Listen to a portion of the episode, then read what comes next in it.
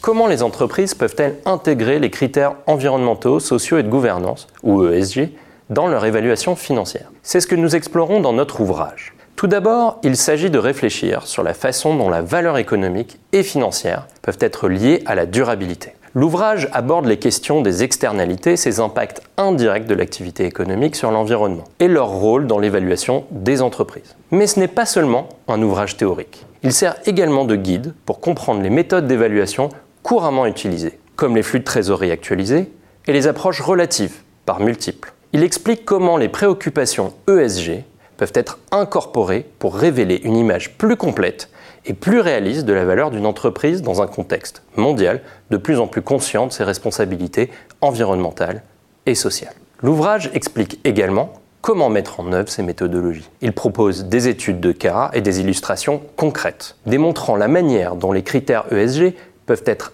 insérés dans les modèles d'évaluation financière. Il met en exergue tant les bénéfices de l'intégration des critères ESG que les obstacles rencontrés comme la qualité des données disponibles, et le besoin de standardisation et de transparence dans les méthodes d'évaluation ESG. En parallèle, ce travail fait un tour d'horizon des avancées récentes en matière de recherche académique dans le domaine, synthétisant les nouvelles théories et les relations empiriques entre les facteurs ESG, le coût du capital et la valorisation des entreprises. Il s'intéresse à l'évolution des réactions de marché face à la prise de conscience environnementale croissante des investisseurs ce qui est crucial pour appréhender les tendances actuelles du marché. En conclusion, cet ouvrage offre un éclairage sur la manière dont les critères environnementaux, sociaux et de gouvernance sont intégrés dans l'évaluation financière, servant ainsi d'outil de réflexion pour les professionnels, les chercheurs, les étudiants ou toute personne intéressée par la finance durable et responsable.